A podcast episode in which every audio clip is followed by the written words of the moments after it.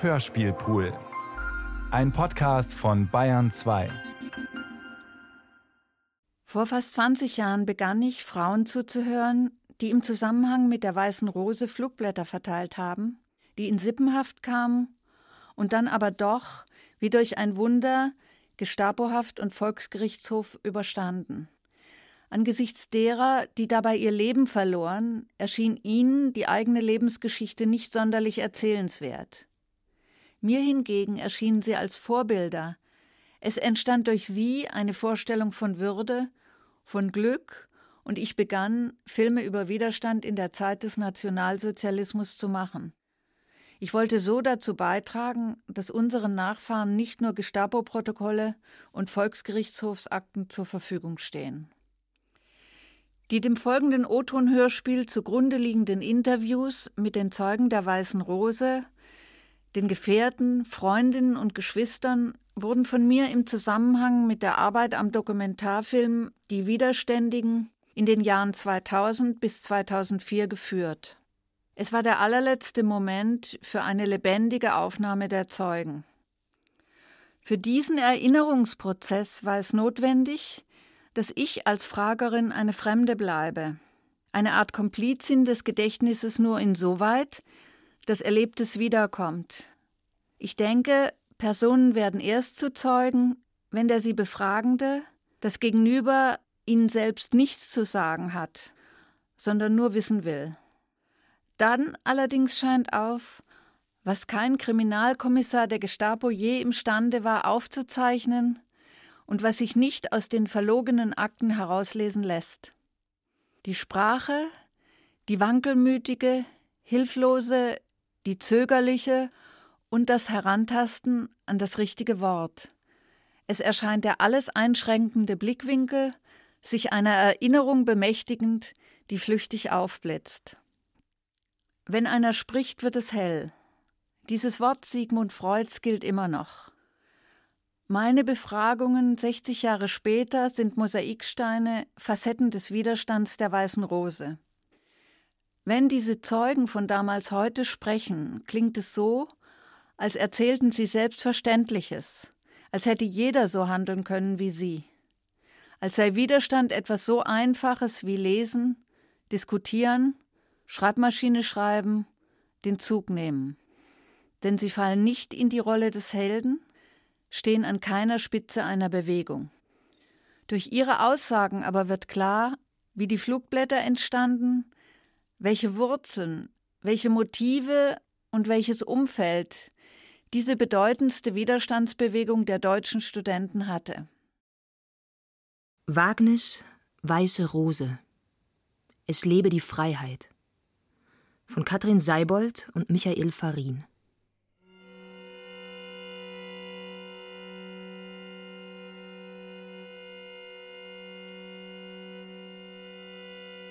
Nichts ist eines Kulturvolkes unwürdiger, als sich ohne Widerstand von einer verantwortungslosen und dunklen Trieben ergebenen Herrscherklicke regieren zu lassen.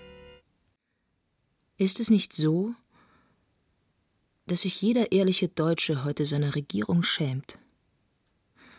Und wer von uns ahnt das Ausmaß der Schmach, die über uns und unsere Kinder kommen wird, wenn einst der Schleier von unseren Augen gefallen ist und die grauenvollsten und jegliches Maß unendlich überschreitenden Verbrechen ans Tageslicht treten. Wenn das deutsche Volk schon so in seinem tiefsten Wesen korrumpiert und zerfallen ist, dass es ohne eine Hand zu regen im leichtsinnigen Vertrauen auf eine fragwürdige Gesetzmäßigkeit der Geschichte das Höchste, das ein Mensch besitzt und das ihn über jede andere Kreatur erhöht, nämlich den freien Willen, preisgibt, die Freiheit des Menschen preisgibt, selbst mit einzugreifen in das Rad der Geschichte und es einer vernünftigen Entscheidung unterzuordnen. Wenn die Deutschen so jeder Individualität bar schon so sehr zur geistlosen und feigen Masse geworden sind, dann, ja, dann verdienen sie den Untergang.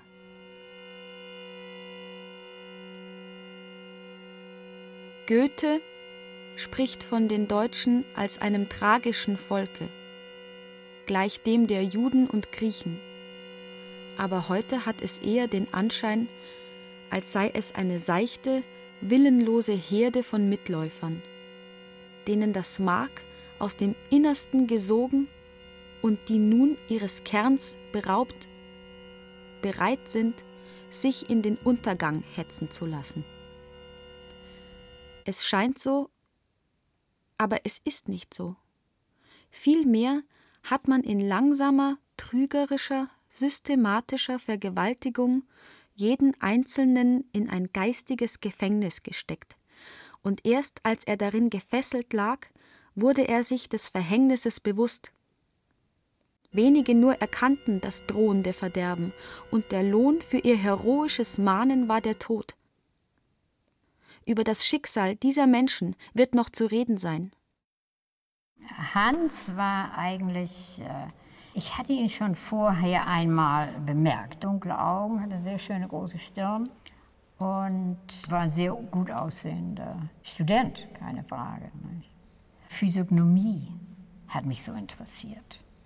Und das muss ich jetzt sagen, ich weiß ja nicht, ob ich sagen soll. Der Mund, ich weiß ja gar nicht mehr, wo ich es her hatte, der spricht so das Menschliche aus, das menschliche Sein. Und die Stirn bespricht aus, also was du denken kannst und was du machen kannst. Ich habe mir zu Ulla gesagt, Ulla, weißt du, der, der Mund, der kann nicht halten, was die Stirn verspricht. Das weiß ich ja ganz genau. Der Mund, der hält nicht, was die Stirn verspricht. Das muss ich sagen, die Sophie war sich sehr bewusst, wie intelligent sie war. Das gibt ja einen Spruch, der war bei uns also schon immer, also lang vorm Tod von der Sophie, so spaßeshalber immer wieder zitiert. Die schönste bin ich nicht, die brävste will ich gar nicht sein, aber die gescheiteste bin ich immer noch von uns drei Mädchen. Also Hans war immer der Besonnene, der Planer, der Zurückhaltende etwas. Die leichte Schwermut war in ihm immer. Er konnte sehr schön aussehen. Also. Und wie sagt man das, wenn einer mehr so ein bisschen lehrerhaft, ja, also ein bisschen konventioneller, nicht? Und der Alex, der hatte eben die russische und deutsche Mentalität. Der war einerseits auch lernbegierig, er wollte was werden, aber er wollte kein Arzt werden, das wusste er ganz genau. Aber er wollte dann Bildhauer werden. Alex war sehr gläubig, ja. Er liebte eben Menschen, die gut waren und Menschen, die echt waren und ja, Menschen, die sich mit Schönen befasst haben, nicht, nicht. Aber er war ein Revolutionär, war er unbedingt. Die Sophie war schon ganz früh eine ganz, ganz entschiedene Gegnerin von Hitler. Also ich erinnere mich noch, ehe der Krieg angefangen hat, da habe ich mit der Sophie einen Spaziergang gemacht an der Donau und sagte, mein Gott, hoffentlich gibt es keinen Krieg. Und da sagt die Sophie, doch, hoffentlich wehrt sich jetzt endlich irgendjemand mal dagegen. So kann es nicht weitergehen. Auf der anderen Seite war sie so romantisch und so, dass sie gesagt hat, ich möchte bloß einmal auf dem Mond über der Donau schaukeln. Wir bitten Sie, dieses Blatt mit möglichst vielen Durchschlägen abzuschreiben und weiter zu verteilen. Moral muss man lernen. Man wird nicht mit ihr geboren. Wir bitten Sie, dieses Blatt mit möglichst vielen Durchschlägen abzuschreiben und weiter zu verteilen. Nun begegne ich meinen Braven, die sich in der Nacht versammelt, um zu schweigen, nicht zu schlafen. Und das schöne Wort der Freiheit wird gelispelt und gestammelt, bis in ungewohnter Neuheit wir an unserer Tempelstufen wieder neu entzückt es rufen. Freiheit. Freiheit. Freiheit. Im Anfang erinnere ich nur Ulla, ich und Hans und Schmorell manchmal. Und da haben wir also einfach Weltliteratur gelesen.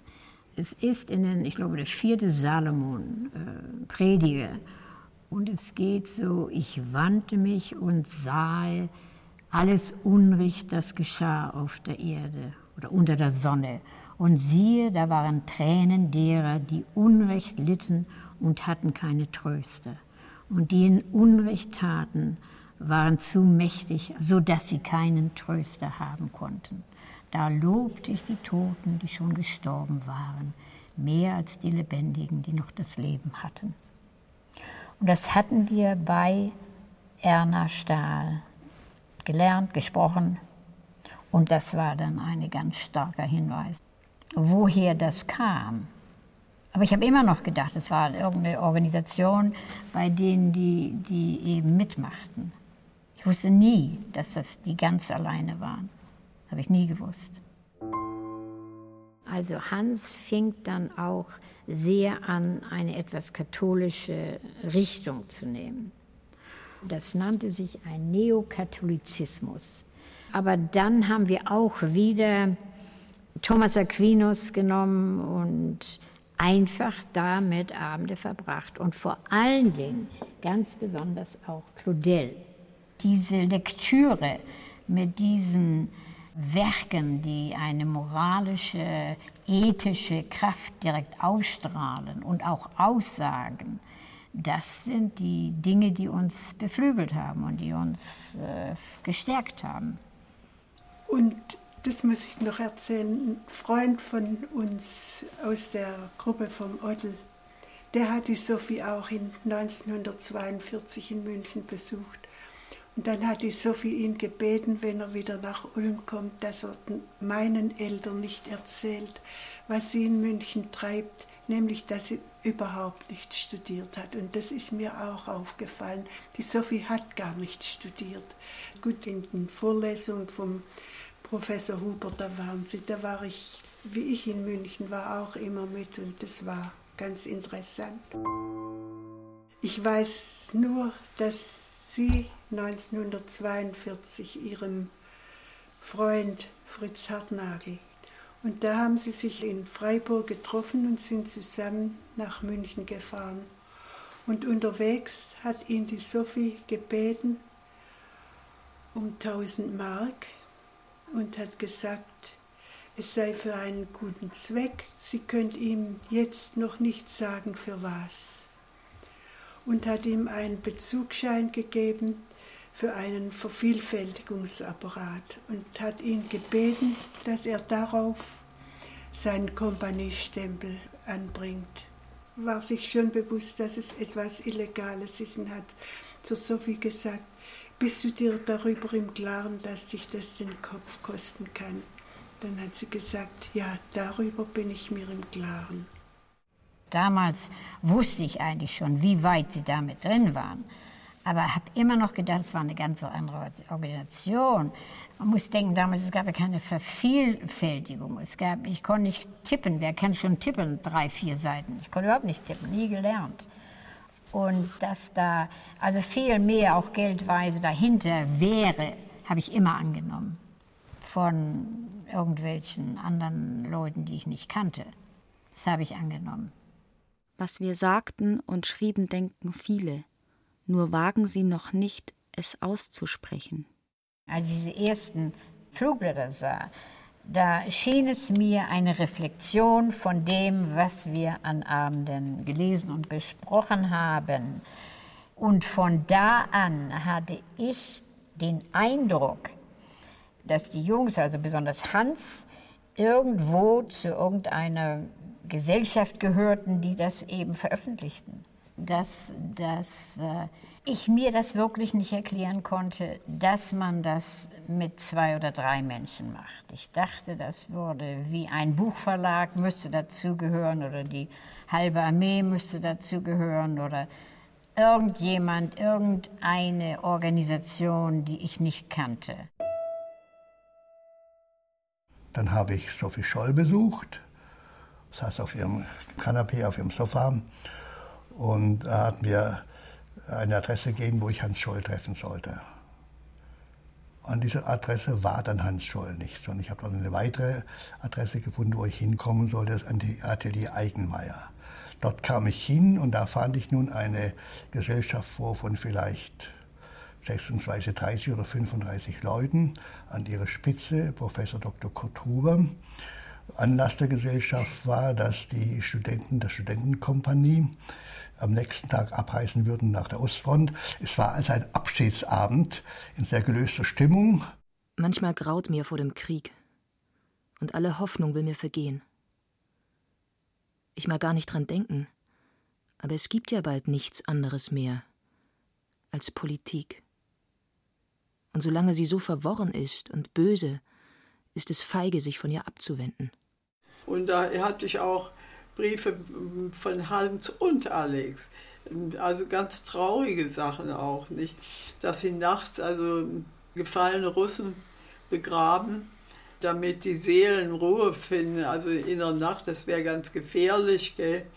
Und ähm, ach, und von aufgehängten Leuten, also scheußlich war das ja. Und zu meinem Entsetzen hat erstens mal Hans Scholl mich begrüßt mit meinem normalen Namen, hat also nicht irgendeinen Decknamen ausgemacht. Und die Gespräche waren offen hochverräterisch. Wenn das aufgenommen worden wäre und vor Gericht gekommen, jeder von uns wäre in akuter Lebensgefahr gewesen. Ganz klar. Auffällig war die Wut, der Hass von Professor Huber. Der Hass darauf, dass es so geht, wie es ging. Diese Generäle des Verschuldeten gehören alle an die Wand gestellt. Das war das, was in der einen oder anderen Tönung alle uns im Herzen hatte. Man konnte doch gar nicht anders sehen. Wenn man einmal sah, sie verlieren den Krieg und sie verlieren auf diese Art und äh, haben diese, diese Verantwortung, dann musste man wütend und entsetzt sein. Das alles, was ich jetzt sage, gehört dazu, dass ich das alles erst später gehört habe von Freunden von Willi, die mir berichteten, dass das Thema Tyrannenmord auch unter Jungs schon unter 15, 16 Jahren schon diskutiert wurde. Darf man in einem Verbrecherstaat den Tyrannen ermorden? Oder gilt doch hier das christliche Gebot, du sollst nicht töten? Das war auch eine der vielen Diskrepanzen, die diese Leute schon mit so jungen Jahren mit sich austragen mussten. Und im Dezember habe ich Besuch von der Sophie bekommen. Und mir war das nicht klar zunächst, dass sie da bestimmte Absichten hatte. Sie sagte, ihre Bruder müsse ein, irgendwas erledigen in Stuttgart und sie sei mitgegangen. Und sie hat dann mir erzählt, dass sie in München eine Gruppe hat und dass man Tag und Nächte lang diskutiert, was man machen könnte gegen Adolf, gegen diesen Staat und weil der Krieg ohnehin jetzt dann verloren sei und das so nicht weitergehen kann. Und sie sei entschlossen, etwas zu tun um nicht schuldig zu sein. Sie hatte ganz starke Schuldgefühle, die Sophie. Ihre einfache Logik war die, wenn keiner etwas tut, dann ändert sich nie etwas, also muss ich etwas tun. Ganz einfach so. Und ich weiß noch, dann, wir wollten uns treffen mit ihrem Bruder in der Kalverstraße in einem Café und sind die Römerstraße in Stuttgart abwärts gegangen und sie sagte dann, wenn jetzt der Hitler käme und ich eine Pistole hätte, würde ich ihn erschießen wenn es die Männer nicht machen, muss es eben eine Frau tun. Und dann sagte ich, also, du hast keine Pistole und der kommt ja nicht. Und ich hatte den Eindruck, dass sie einfach in hohen Ideen schwebt. Ich habe sie jedenfalls gewarnt und ich habe gemerkt, dass sie auf einer ganz anderen Ebene ist und es einfach an sich runterlässt. Sie war entschlossen, einen bestimmten Weg zu gehen. Man kann sich mit dem Nationalsozialismus geistig nicht auseinandersetzen weil er ungeistig ist. Es ist falsch, wenn man von einer nationalsozialistischen Weltanschauung spricht, denn wenn es diese gäbe, müsste man versuchen, sie mit geistigen Mitteln zu beweisen oder zu bekämpfen. Die Wirklichkeit aber bietet uns ein völlig anderes Bild. Schon in ihrem ersten Keim war diese Bewegung auf den Betrug des Mitmenschen angewiesen. Schon damals war sie im Innersten verfault und konnte sich nur durch die stete Lüge retten. Wenn sich nun am Anfang dieses Krebsgeschwür des deutschen Volkes noch nicht allzu sehr bemerkbar gemacht hatte, so nur deshalb, weil noch gute Kräfte genug am Werk waren, es zurückzuhalten.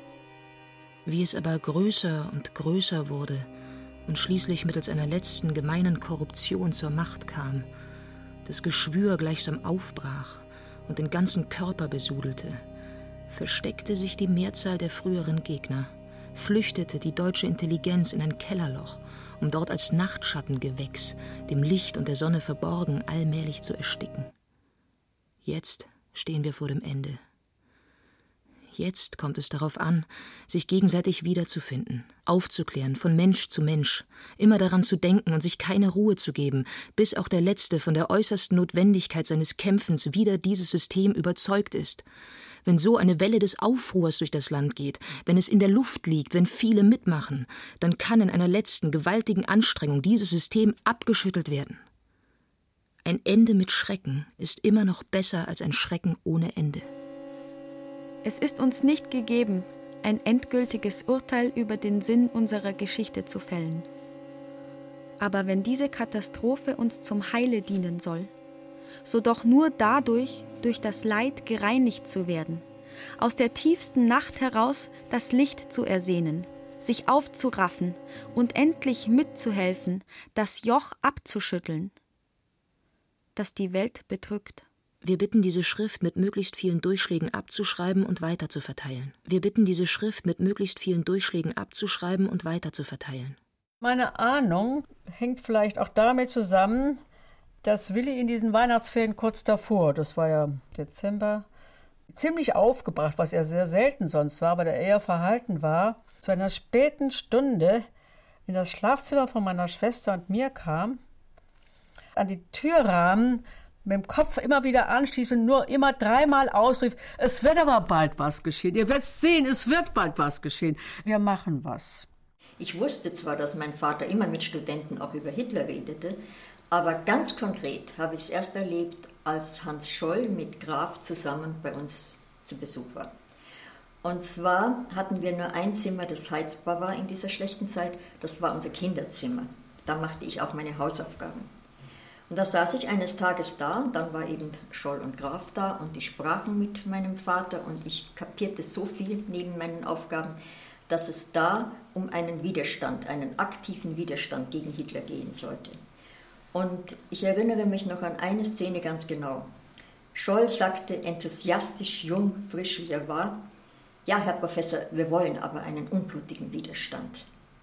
Und mein Vater sagte sehr, sehr ernst, ohne Blut geht's nie. Das ist meine Haupterinnerung dran. Und hinterher kam er auf mich zu und sagte in einer Schärfe, die bei ihm sogar selten war, du hast nichts, absolut nichts gehört. Du erzählst niemandem auch nur das Geringste über das, was da besprochen worden ist. Und ich, wohlerzogen, habe mich natürlich dran gehalten. Wir bitten diese Schrift mit möglichst vielen Durchschlägen abzuschreiben und weiter zu verteilen. Ja, also der Hans war entschlossen, in einem Koffer, wie groß der Koffer war, weiß ich nicht mehr, in Stuttgart Flugblätter zu verbreiten. Und ist nach, in Stuttgart angekommen, hat einige eingeworfen, ich weiß nicht wie viele, und er hat mir gesagt, das seien also hochverräterische Flugblätter in Form von Briefen. Das sei besser als offene Flugblätter, so wird es besser gelesen. Man bricht das Kuvert auf und liest dann, was drin ist. Das ist besser, als wenn du einfach im Briefkasten ein Flugblatt findest. Und er sagt, das Beste ist aber, du liest es wirklich gar nicht. Absolut nicht lesen. Und kommt die Sache raus. Man muss ja mit allem rechnen. Dann stehe ich selbstverständlich für dich ein, dass ich alles verteilt habe. Wenn auch das nicht klappt, wenn auch du irgendwie aus irgendeinem Grund der Teufel die Finger drin hat, auch du verhaftet wirst, dann sagst du, ich habe den Inhalt der Flugblätter nicht gelesen. Ich kenne den nicht. Ich habe das für meinen Bruder gemacht. Ich weiß nimmer, bin ich dreimal zurückgekehrt und viermal zurückgekehrt. In meine Wohnung jedenfalls war ich schließlich einen hübschen Weg in der Nacht durch Gärten durch rauf nach Degerloch und habe oben auf dem Heigst, eine bestimmte Höhe in Degerloch, die letzten Flugblätter eingeworfen und bin zurück. Niemand hat mich angehalten, es war schon recht gefährlich, so allein da zu gehen. Und dann daheim habe ich noch das letzte Flugblatt nochmal gelesen. Ich habe mit eins aufgespart und habe es in den warmen Ofen gesteckt und war eigentlich recht zufrieden. Ich fand es toll, einfach unglaublich, das zu lesen. Und gleichzeitig habe ich gedacht, das ist ja ein Irrsinn, ein Wahnsinn, das zu formulieren und zu schreiben. Das wir, ich habe sofort im Wir gedacht, wir sind alle tot. Wir sind alle tot. Unsere Tat Sicher ist der Blutdruck ganz hoch gestiegen. Ich bin im Zimmer umeinander wie eine Tigerin.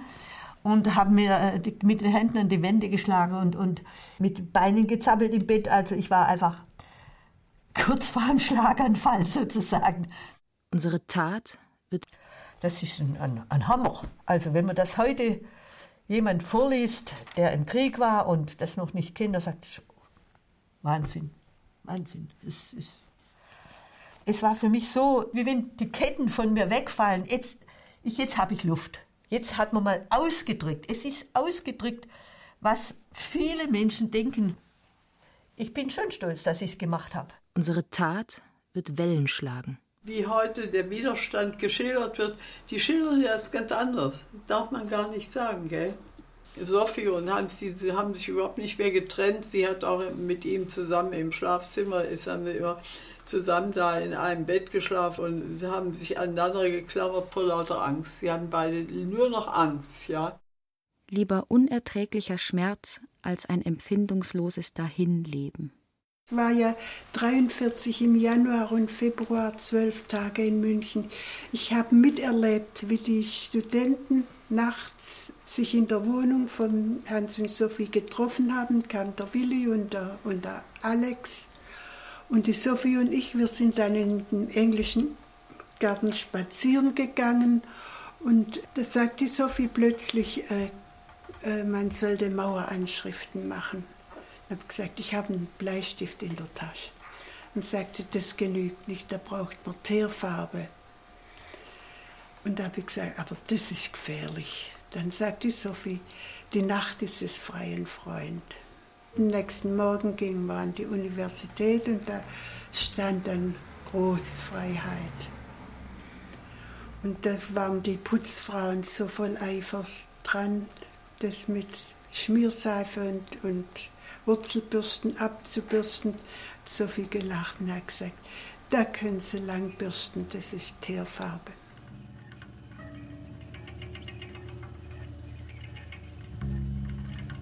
Der Staat soll eine Analogie der göttlichen Ordnung darstellen. Und die höchste aller Utopien, die Civitas Dei, ist das Vorbild, dem er sich letzten Endes nähern soll. Unser heutiger Staat aber ist die Diktatur des Bösen. Das wissen wir schon lange, höre ich dich einwenden, und wir haben es nicht nötig, dass uns dies hier noch einmal vorgehalten wird. Aber, frage ich dich, wenn ihr das wisst, warum regt ihr euch nicht? Warum duldet ihr, dass diese Gewalthaber Schritt für Schritt, offen und im Verborgenen, eine Domäne eures Rechts nach der anderen rauben? Bis eines Tages nichts, aber auch gar nichts übrig bleiben wird, als ein mechanisiertes Staatsgetriebe kommandiert von Verbrechern und Säufern. Ist euer Geist schon so sehr der Vergewaltigung unterlegen, dass ihr vergesst, dass es nicht nur euer Recht, sondern eure sittliche Pflicht ist, dieses System zu beseitigen.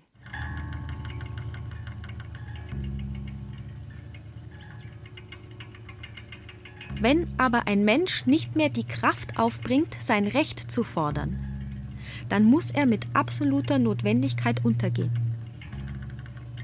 Wir würden es verdienen, in alle Welt verstreut zu werden, wie der Staub vor dem Winde, wenn wir uns in dieser zwölften Stunde nicht aufrafften und endlich den Mut aufbrächten, der uns seither gefehlt hat.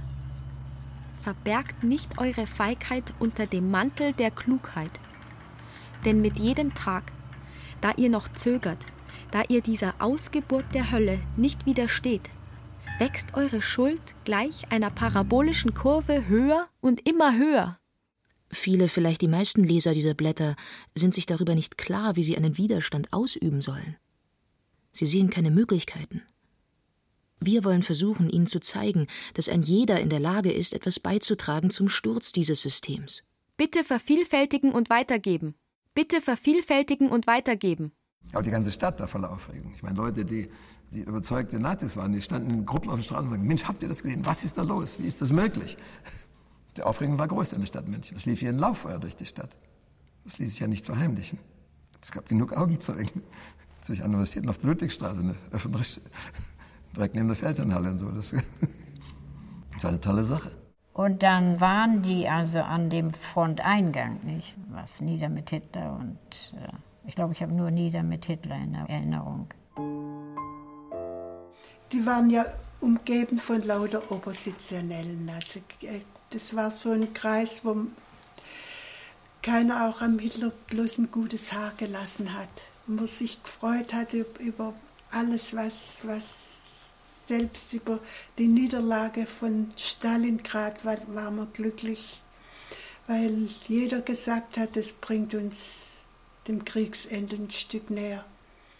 Am Dienstag, den 16. Februar, wurde ich durch einen Anruf der Gestapo Ulm bestellt worden auf Mittwoch, den 17. Februar, in die Gestapo-Dienststelle Ulm Neuer Bau. Neuer Bau war das Polizeipräsidium.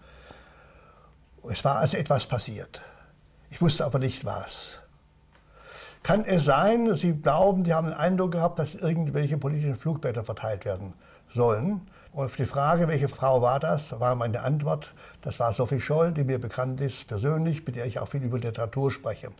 So habe ich geantwortet. Habe noch etwas nervöser und sensibler mich gestellt, als ich war, kam dadurch wieder frei. Das war das Entscheidende für mich. Denn nun konnte ich zu den Eltern Scholl gehen, konnte ihnen sagen, ich bin soeben verhört worden von der Gestapo. Der Name Sophie Scholl ist gefallen. Nicht belastend, aber er ist gefallen. Ja, ein Zusammenhang, der bei näheren Nachforschung auch als belastend eingeschätzt werden kann. Und ich habe doch von Ihnen, Herr Scholl, in den letzten Tagen gehört, dass in München Flugblattpropaganda gemacht wird gegen Nationalsozialisten und sogar Aufschriften an öffentlichen Gebäuden da sind. Sie müssen mit der Möglichkeit rechnen, dass Ihre Kinder darin verwickelt sind. Die Eltern schon haben sich Vorwürfe gemacht, weil sie nicht rasch und energisch auf meine Warnung reagiert habe. Ich habe mir Vorwürfe gemacht, weil ich nicht etwas mehr die Kasse aus dem Sack gelassen habe. Ich glaube, wir wollten alle nach Ulm an dem Wochenende. Und ich habe irgendwas zu Sophie gesagt, geht ihr heute, macht ihr heute schon blau oder geht ihr heute schon weg. Denn die hatten einen Koffer in der Hand. Dann das, das letzte Wort, was ich immer noch erschütternd höre, war, Sophie rief mir dann nach, du hör mal zu, die Skistiefel, die stehen jetzt hinten auf dem Gang bei mir. Wenn ich heute Nachmittag nicht zu Hause bin, dann hol sie dir, dann nimm sie dir wieder. Das ist das Letzte, was ich von Sophie Rie gehört habe. Ja, ich erinnere mich jetzt, dass ich mit Willi zurückgefahren bin von der Nervenklinik an die Universität gekommen war und da war die Universität abgesperrt. Und äh, dann kam mir ein französischer Lektor, den ich irgendwie kannte, ich weiß aber auch nicht mehr, und der Hans auch kannte. Und der hat gesagt, dass Hans verhaftet sei and une jeune fille noire, petite et noire. Und das, der kannte Sophie, glaube ich, nicht. Und, hat, und dann habe ich gewusst, was äh, dass das war. Ich bin nach wie vor der Meinung, das Beste getan zu haben, was ich für mein Volk tun konnte. Und habe dann morgens in der Universität eben diese erlebt, dass es hieß, es sind zwei verhaftet worden eine Studentin und ein Student und ich wusste, das können nur die gewesen sein. Und dass die Tatsache, dass ich überhaupt da gar keinen Zweifel hatte bei den vielen Studentinnen und Studenten, dass das Hans und Sophie waren, zeigt, dass ich viel mehr geahnt habe, als mir bewusst war. Es überfiel mich ein tiefer Schrecken und ich wusste, jetzt wird etwas Schreckliches geschehen. Was wusste ich noch nicht. Es war ja morgens 11 Uhr.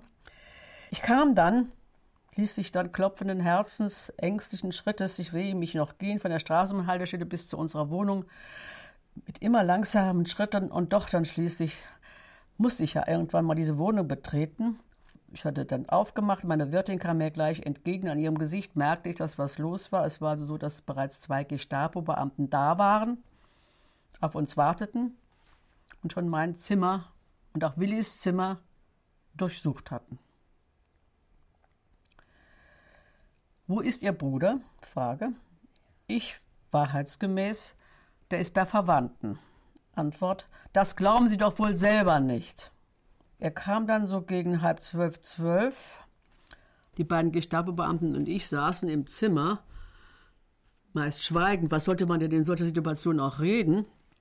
Wir sind dann in einem Gestapo-Auto mit diesen beiden Gestapo-Beamten, die übrigens wirklich genauso angekleidet waren, wie man sie heute immer noch in Filmen sieht, mit großem Hut und schwarzen Stiefeln. Und haben da in diesem Auto, im Fond des Autos gesessen und kein Wort mehr miteinander sprechen können. Die hörten natürlich genau hin, ob wir uns was zuflüsterten. Willi hielt mich, was gar nicht so seine Art war, er war gar kein so sehr zärtlicher Bruder. Er hielt mich einfach ganz schweigend fest an seiner Hand und vermittelte mir dadurch auch, ich muss das wirklich so sagen, aus meinen Erinnerungen heraus eine gewisse Kraft. Ich hatte ihn ja an seiner Seite, wusste auch noch nicht, ob er wirklich daran beteiligt war. Das habe ich alles erst sehr viel später erfahren. Wir wurden dann natürlich im Gestapo-Gefängnis getrennt, er in einen anderen Trakt als ich. Und dann nahmen also die Verhöre ihren Lauf. Auffallend dabei ist, und das ist eine Frage, die ich mir damals schon gestellt habe und immer wieder heute stelle, wie kam die Gestapo darauf, nachdem sie Hans und Sophie gefasst hatten, die Geschwister Graf zu verhaften. Konnte damit rechnen, dass Hans das nicht gesagt hat. Denn als wir in dieses Gestapo-Gefängnis gebracht wurden, wurden wir wahrscheinlich mit Absicht an einem Raum vorbeigeführt, in dem mittendrin Hans auf einem Stuhl saß. Beleuchtung, Scheinwerferlicht auf ihn, das ist üblich bei Verhören, dass man dann mit Scheinwerferlicht angestrahlt wird, während der, der die Vernehmung führt, im Dunkeln bleibt. Es ist irritiert, immer so viel Licht im Augen zu haben. Und Hans saß da, und das ist auch ein, für mich einer der ganz unvergessenen Bilder, mit seinen schwarzen Locken und das Gesicht nicht nur durch die Beleuchtung, aber auch wahrscheinlich durch die Anspannung ganz weiß. Aber Hans, der ja sehr gegenwärtig und sehr, sehr schlagfertig war, sagte, als wir vorbeigeführt wurden, was wollen Sie denn mit denen da? Wir haben durch unsere Haltung und Hingabe zu zeigen, dass es noch nicht aus ist mit der Freiheit des Menschen. Am Freitag kam ich wieder zur Familie Scholl und da hat mir Vater Scholl selbst die Eingangstür geöffnet. Er war im Gesicht weiß wie eine Wand und sagte, seine Kinder sind verhaftet worden. Näheres wisse er noch nicht. Wie die Verhaftung zustande gekommen war, wusste ich damals noch nicht. Als ich durch meinen Anwalt erfuhr, an welchem Tag der Volksgerichtshof tagen sollte, habe ich sofort die Eltern Scholl in Ulm angerufen und gesagt, sie müssten sofort nach München kommen. Und ich würde sie am Bahnhof treffen. Ich habe sie am Bahnhof getroffen und zum Justizbelast gebracht. Und ähm, mit hineingegangen bin ich nicht. Aber wenn ich das nicht gemacht hätten, die ihre Kinder nicht mehr gesehen. Denn vier Stunden nach der Verhandlung wurden die bereits hingerichtet. Und die Eltern wurden erst gar nicht reingelassen in der Verhandlung, bis ihr, der Vater eben gesagt hat, ich bin der Vater, ich muss dabei sein. Dann haben sie ihn reingelassen. Grauenhafte Situation, für, für alle natürlich. Und es ist ja klar, was passieren würde. Und wie wichtig das von den Machtträgern in Berlin genommen wurde, zeigt ja, dass der ganze Gerichtshof nach München flog. Die Verhandlungen waren immer nur in Berlin. Aber für diese Sache versetzt sich der ganze Gerichtshof nach München. Der Hans hat ja in der Verhandlung, wie ihm das Wort erteilt wurde, die Sophie hat äh, überhaupt das Wort nicht ergriffen und der Hans wollte den Christel wollte versuchen, äh, den Christel zu verteidigen, hat gesagt, dass er, dass der Christel eigentlich überhaupt nichts damit zu tun hat, und dann hat ihm der Freisler gleich das Wort abgeschnitten und gesagt, wenn Sie für sich selbst nichts zu sagen haben, dann halten Sie den Mund. Nach der Verhandlung war vielleicht so eins, war die vorbei oder zwei. Da hieß es, also man könne noch das Gnadengesuch einreichen, aber man müsste die Unterschrift eines der nächststehenden Verwandten. Und da sind die Eltern gewesen und die durften auch die nochmal die Hans und Sophie noch mal sehen. Jedenfalls sind Werner und ich nach Bad Tölz oder wo, wo Christels Frau, im, die hatte gerade ein Kind bekommen und musste das Gnadengesuch selber unterschreiben. Und dann mussten wir, wir das ihr sagen. Das war furchtbar. Also es war dann schon ganz früh am nächsten Morgen. Wir mussten um sieben, waren wir bei ihr etwa und sind dann zurück. Und es war so ein ganz roter Morgen, Sonnenaufgang. Und äh, äh, Werner sagte dann, jetzt ist sicher schon spät. Und es war auch dann zu spät. Also da haben wir dann erfahren am nächsten Tag, dass sie am selben Tag um 5 Uhr schon äh, ermordet worden sind. Was liegt an meinem Tod, wenn durch unser Handeln Tausende von Menschen aufgerüttelt und geweckt werden? Jetzt und heute, und nicht heute, sondern vor Jahren, aber weiß ich von Pfarrer Alt, der die Scholz bis vors Hinrichtungshaus geleitet hat, der Dr. Alt in Giesing, Protestant. Und von ihm habe ich zum ersten Mal gehört, wie gelassen, er benutzt das Wort heiter, aber ich sage gelassen, Sophie Scholl war, und sich erkundigt hat, wie es seiner Frau geht, die eine Grippe hatte. Die letzten 50 Meter zum Hinrichtungshaus. So ein schöner und sonniger Tag. Und ich soll gehen. So, das ist die eine Sache. Und die andere ist, dass er außen stand und gebetet hat, als Hans Scholl hineingeführt wurde und laut und deutlich gehört hat. Sekunden vor dem dumpfen Schlag des Beiles. Es lebe die Freiheit. Die einzige, die bei der Beerdigung dabei war, das war die Traute. An der Hecke standen Gestapo-Beamte und die beiden beerdigt und wie die Särge dann in das Grab kam, hat meine Mutter gesagt, jetzt trägt der Hans die Sophie. Weil erst kam der Hans und dann die Sophie. Also es war so wie eine Einscharrung eigentlich. Es war, also es waren ein paar Sachen, wo ich wirklich völlig meine Fassung verlor. Und auch eben bei diesem Runterrütteln der Körper, wo man noch direkt an den abgetrennten Kopf denken musste. Es war sehr roh, furchtbar. Und auf dem Rückweg sind wir dann dem ganz kurzen Trauerzug vom Christel begegnet. Sind stehen geblieben. Und dann hat meine Mutter gesagt, Sohn, jetzt lade ich euch alle zum Essen ein. Und hat sämtliche Marken, die sie noch gehabt hat, sind wir in ein Gasthaus gegangen, haben gegessen.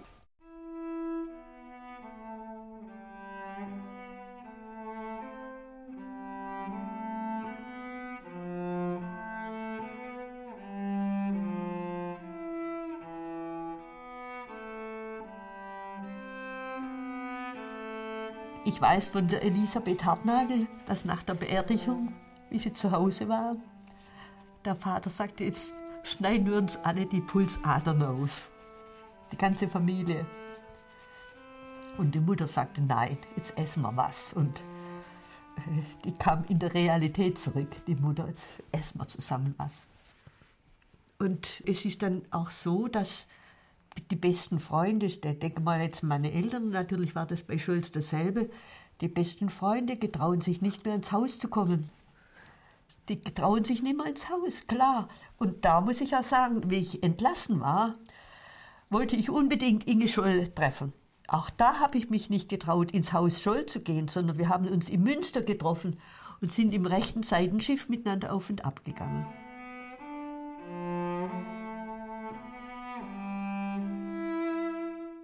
Morgens so um gegen sieben, es war noch dunkel, im Februar, läutete es, ziemlich laut und kräftig. Und ich raste also mehr oder weniger im Nachthemdchen runter, ging vor zu der Gartentüre und sah zuerst nur einen Mann und dann bemerkte ich, dass da drei hintereinander standen. Dann kam ich vor und sagte Guten Tag und sie sagten, ist dein Vater zu Hause? Und ich sagte, ja, aber der schläft noch. Ach, sagten sie, das macht uns gar nichts. Ich raste hoch in den zweiten Stock, wo mein Vater schlief. Und sie rasten mir aber auch nach. Dann riss ich die Türe auf und sagte nur, Papi, Polizei. Und er schreckte auf und ich erinnere mich heute noch an diese angstverzerrten Augen. Grässlich war das zum Anschauen. Und im nächsten Augenblick waren die schon da und sagten, Herr Hitler, Herr Professor, schicken Sie die Kleine raus. Und dann lief ich ins Nebenzimmer, das war das Schlafzimmer meiner Eltern. Und da warf ich mich aufs Bett und habe bitterlich geweint, weil mein einziger Gedanke war, sie werden ihn köpfen, sie werden ihn köpfen, wie sie die Scholz geköpft haben. Das war mir von vornherein eigentlich klar. Das war die Verhaftung. Ich kann mich nur noch erinnern, auch so atmosphärisch, ja, dass ich in dieser kalten Küche saß. Es gab keine Heizung und es wurde dann ein bisschen der Gashahn aufgedreht, dass man also wenigstens vom Gasrohr her etwas warm hatte. Und ich sehe heute noch dieses fahle Licht in der Küche, das ich also in Albträumen jahrzehntelang hatte, ja. Und ich weiß nur noch, dass ich da gesessen bin am Tisch und einfach nur noch gebetet habe, lieber Gott, hilf, dass es nicht passiert. Ich war einer der Letzten, es war mein Vorteil, die verhaftet wurden. Ja, und eines Tages kam die Anklageschrift und da stand alles drin. Und wann auch die Verhandlung war, und da steht auch drin, der Wachmeister sagt das, schreiben Sie hier einen Zettel, einen Brief an Ihre Eltern, dass Sie einen anständigen dunklen Anzug kommen lassen, mit Krawatte. Sie sind vor dem höchsten deutschen Gericht. Und äh, wir wurden dann da nach unten geführt und dann kam in den Gefängniswagen rein und da traf ich Hans Hützel und Schmorell und nachher Huber und nachher kamen auch noch die Frauen, vor allem Suse Hützel, aber dann natürlich auch die allerbeste von allen, Traute Lafrenz. Also so viel war ja schon tot. Freisler hatte einen würdigen Saal verlangt, der ist ja aus Volksgerichtshof, kommt aus Berlin. Einen würdigen Saal und der war auch würdig. Und da wurden wir dann raufgeführt und kamen dann in den Saal rein. Und da saßen da so mehrere Reihen und da wurden wir also auch hingesetzt. Und äh, zwischen uns oder jede zweite, ich weiß nicht mehr genau, saß ein Polizist. Und zunächst hatten wir alle Handschellen an und die haben die dann weggemacht.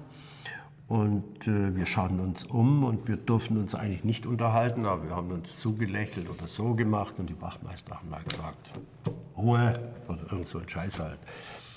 Und da war ganz hinten, also als alles schon voll war, war so ein armes, armes Hinterbänkchen, umgepolstert eine Bank. Und da entdeckte ich nach einiger Zeit meine Mutter. Die weinte. Vor allem schmerzt es mich, dass ich euch, die ihr weiterleben werdet, diesen Schmerz bereiten muss. Freisler thronte in der Mitte in der roten Robe. Sofort fand er in seine beherrschende Rolle hinein. Er sagte, es sei hier ein besonderes Gericht, äh, für das besondere Regeln gelte, abweichend von üblichen Gerichten. Es gelte für dieses Gericht keine Prozessordnung, es gelte für dieses Gericht kein Strafgesetz. Sehen Sie, sagt er, wir haben noch nicht einmal Strafgesetzbuch bei uns. Da hat ihm ein Beisitzer ein Strafgesetzbuch, das er doch bei sich hatte, zugeschoben. Und Freiser nahm es, warf es durch den Saal. Und zwar glücklicherweise traf er niemanden im Kopf, sondern traf schön an den, in den leeren Mittelgang, sodass das Buch aus dem Einwandhaus ging. Das schlitterte dorthin und fing an zu schreien, wir brauchen kein Recht. Und dann hat er sich verbessert, wir brauchen kein Gesetz. Wer gegen uns ist, der wird vernichtet. Gegen Ende hatte ja jeder die Möglichkeit, ein freies Wort zu reden. Und der Hans hat, glaube ich, verzichtet. Ich weiß nicht mehr genau. Fast alle haben verzichtet. Und ich habe gesagt, ich würde für meinen Bruder etwas sagen. Und dann hat der Freisler gesagt, das ist eigentlich nicht gedacht, dass ein Angeklagter über einen anderen Angeklagten etwas redet. Was ich dann gesagt habe, weiß ich nicht mehr. Man denkt manchmal theoretisch, wie wäre es jetzt, wenn alle gesagt hätten, wir sind alle im Recht, wir sind froh und stolz, dass wir das gemacht hätten? Hätte man da dann auch alle umgebracht oder wäre man wieder ins Einzelne gegangen oder äh, was wäre dann wohl gewesen? Selbstverständlich wäre, wären alle umgebracht worden, ganz klar. Einer mehr oder weniger spielt ja gar keine Rolle. Das sind dann einfach Staatsfeinde, die umgebracht werden. Selbstverständlich bei diesem Prozess, nachdem er der immer wieder angespielt hat auf den ersten Prozess, wo sie alle in kürzester Zeit um den Kopf kürzer waren, war es bei uns so, dass jeder vorsichtig war und versucht hat, wenig zu sagen. Zur Verteidigung war ja ohnehin wenig zu sagen. Also einfach ganz zurückhaltend. Und der Müller war ein junger Kerl, der sagt, so, ich halte es nicht mehr aus. Und jetzt gehen wir zusammen nach vorne und wir sagen, wir seien ganz und gar auf der Seite der Scholz. Und wir seien ganz genauso verantwortlich wie die Scholz. Und es lohnt sich, es lohnt sich, hat er immer gesagt, es lohnt sich. Und ich, ich habe dann einfach seine Hände genommen, auf die Holzbank gedrückt und habe gesagt, da bleibst du. Es war eine dreckige Verhandlung. Eine Verhandlung insofern dreckig, als von der Hauptsache konsequent nicht gesprochen worden ist.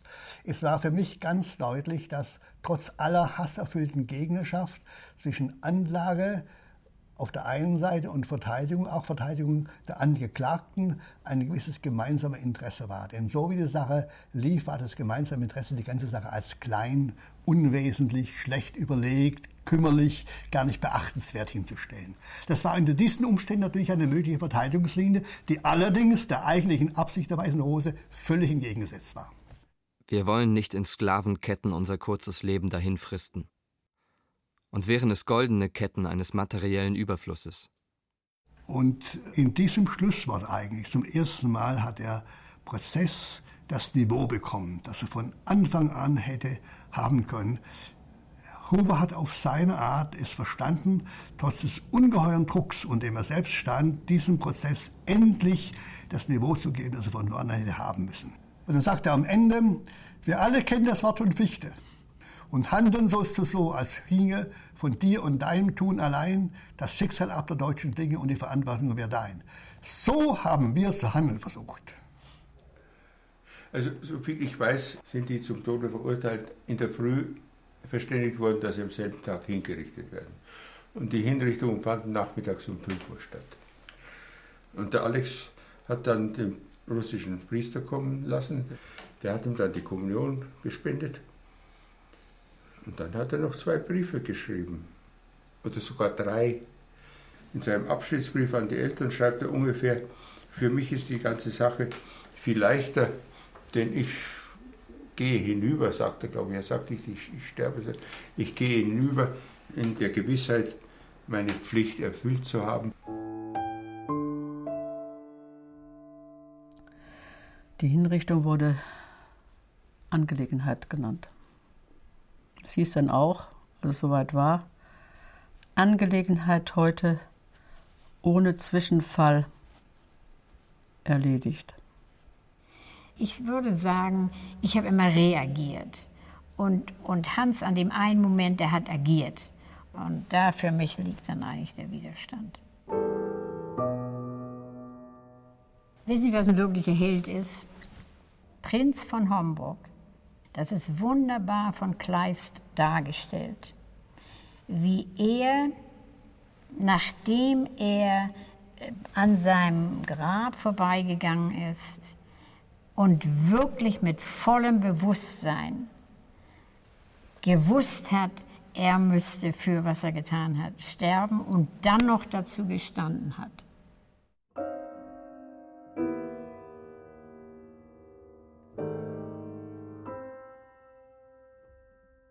Wagnis Weiße Rose. Es lebe die Freiheit. Von Katrin Seibold und Michael Farin.